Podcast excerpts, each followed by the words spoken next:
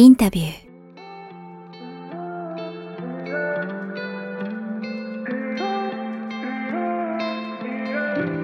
僕はもともとそのコンプレックスとしては髪に張りがないとかボリュームがないだったんですよね。はいはいでそれを続けていった時に当然整髪量とかもつけてないんで、はい最初はさらにボリュームちょっとなくなるように見えるわけですよ、うん。整髪量つけないわけですから、はい。表面的に。なんで人前出る時うにん。整髪量を、えー、とつけないでボリュームが落ちた状態を、うん。えー耐え得られなかったというところなんですよね。その例えば3ヶ月じゃあ週1回ずつだけうん。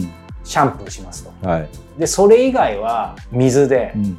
ですけどその要は会社とか皆さん例えば学校とか行く時にはちょっと整髪量やっぱつけなきゃいけないいけないっていうのもまあ多分思い込みだと思うんです思いけど込みですね。でもそのいわゆるセット的なところでは そのずっとつけて立ち上げてたりこううん割とボリュームあるように見せてたかはいはいらはいでも基本的には甘んじて受けるしかないわけですかね。距離になるっていう感じはなくなるんですよね。これ、あの、そう先生の見てると僕もそこのちょっと近いところまで行きかけたんで分かるんですよね、うん。ちょっとちゃんと油もあるんですよね。そうそう、油もあるんで、こう書き上げてれば、まあそれなりのうん整髪力か。はい。整髪力もある程度あるし、その何かつけてましたから違うんですけど、私の場合はあんまりその整髪量っていうのが立たせる目的ではなくて、うんやっぱこう、落ちて、パラパラ落ちてくるのがやあはいだったり、ここんな、こんな風に、うん。この均一感がないっていうか、こはいはい。うもじゃもじゃ頭っていうのかね、そそういう感じだったのが、うん。整髪量をつけることによって、やっぱりそれがちょっとこう収まってたっていう、うん。なんか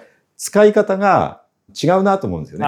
立たせてたわけではないので、逆かもしれないですね。はいその個人のそこはあるかもしれないですね。ええだからその辺のところで整髪量に期待している機能が、うんじゃあいつになったら、あの、得られるんですかっていうと、案外あの乾燥することによってベタベタだとペチャですよね。うんはいはいはい。だけど、やっぱりある程度こう乾燥してると、こう、なんかこう隙間がたくさんあるっていうか、ふわっとした感じ。これあの油つけるとまたペチョっとなりますよね。これにあの、ある程度自然なふわふわ感があって、要はあの、肌もそうですけど、はい。白髪もはい。全て美は言えるんですけど、こうじゃなきゃいけないっていう美が一つあって、例えばこう、肌はこうし白くあの、お白いを塗ったような肌じゃなきゃ綺麗には見えないんだって思っちゃうと、そうですね。もうその、いやいや、そうじゃないよと。うん赤ちゃんの肌だとか、小学生の肌見てごらんよと。全然ファンデーション塗ってるよりももっと綺麗でしょと。キメ、キメがあればすごい綺麗なんですよと。うんあの、そういうキメのある肌にして、ファンデーション塗ってない肌は、ファンデーションを塗ってる肌よりも自然で綺麗に見えるもんだよって言っても、何を言ってんの先生違いますよと。そんなもうし、あの、塗って、えーえー朝塗った肌と塗ってない肌だったら全然違いますよ。うん。まあそうなのかもしれませんけど、やっぱりそれ、そこの辺の何を理想的な。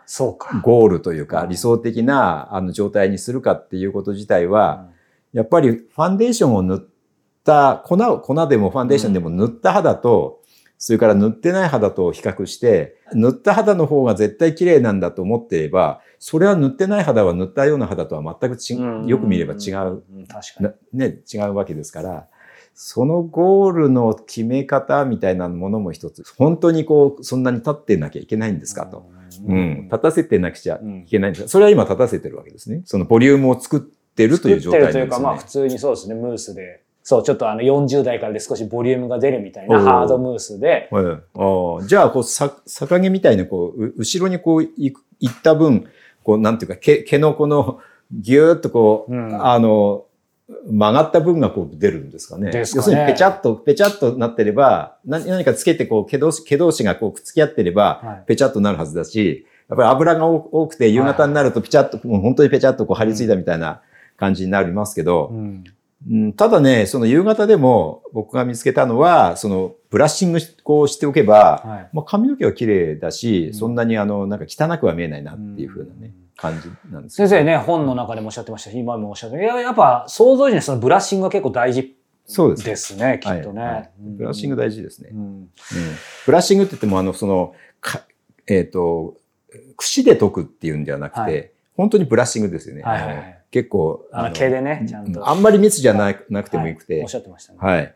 で、僕は、あのイノシシ毛とか、はいはいそういうのがいいっていうふうに言う人もいますけど、はい実はそこの辺はあまりこだわってなくて、むしろ、あの、ブラシの先がちょっと丸くなっていて、ねええちょっと丸くなってて、こすっても、あんまりこう痛くないやつ。はいはい。あれでもいいんですね。あの方が僕はいいと思うんですよね。イノシシ毛だとか、そういったのっていうのは結構先のカットがうん。こう鋭くて、こうやってあのブラッシングすると、ちょっと地肌をちょっとこすっただけでも痛い。あうん、あれがね、あれはね、あんまり良くないんですあ。よ。うん。で、なんでかっていうと、この毛穴の、あの、毛根のね、毛の根っこの、こう、ちょっとこう飛び出したり、ちょっと凹んだりしてますけど、その毛の根っこの周りのどっかを傷つけちゃうと、うん。それが、丸々とした毛がこう、はいはい。は、これ健康的な毛なんですけど、うん。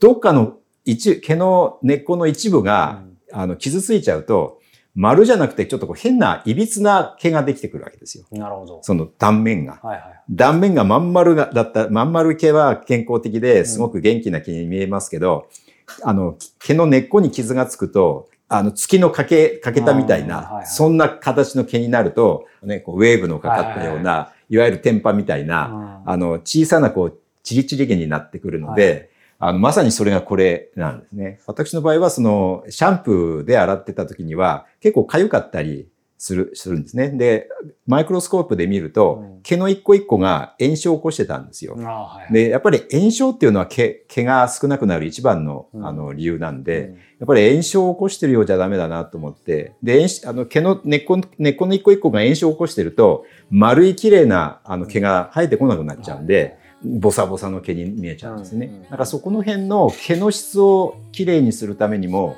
シャンプーは今一つ問題だなっていううんふうに思っている。my head